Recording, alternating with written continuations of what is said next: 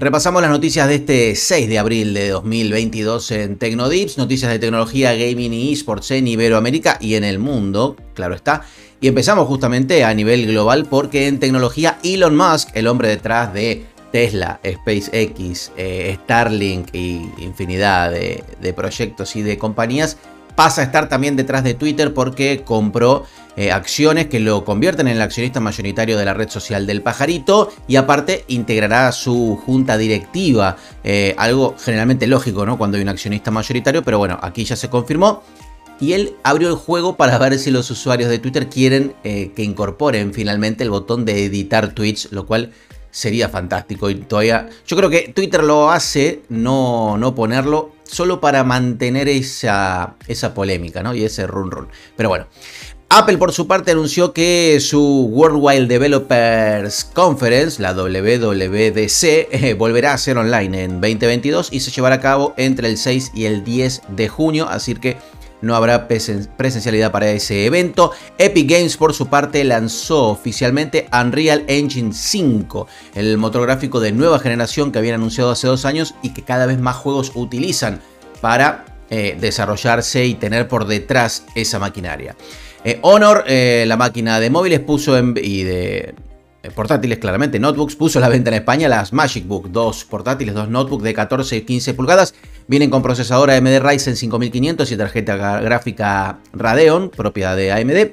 8 GB de RAM y memoria SD, SSD de 256 o 512 y los precios van de 750 a 800 euros, depende el caso. Hoy viene trabado el tema. Videojuegos, eh, Fortnite finalmente recaudó nada menos que 144 millones de dólares que serán donados para ayuda humanitaria en Ucrania. Esto producto de la nueva temporada que lanzaron y que las ganancias de estas primeras semanas iban a destinarse para eso. Bueno, 144 millones de dólares.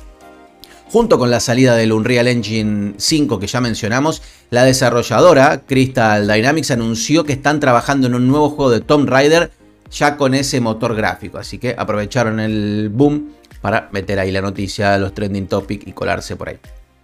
Todavía retumba el anuncio de Monkey Island que se hizo ya hace dos días creo, que retorna eh, y retoma la historia que dejó el Monkey Island 2 eh, y tendrá detrás trabajando a su creador Ron Givert. Así que buenas noticias para los fanáticos de la saga y son muchos, Federico Ini sobre todo.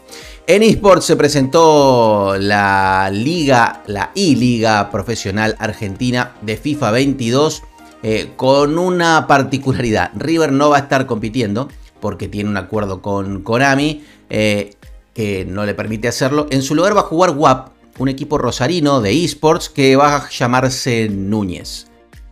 Bueno, eh, así las cosas, ¿no? y me queda una por acá, la de Estribo, como decía gente que yo conocía. El banco francés Credit Agricole se suma como patrocinador de Team Vitality, el equipo francés. Así que Banca se mete en esports en Francia. Y cerrando con esports, la semana que viene estaré en Londres participando de Ice London y del evento de ESIC. Eh, de los más importantes eventos de esports en el mundo. Así que eh, en mis redes les estaré contando.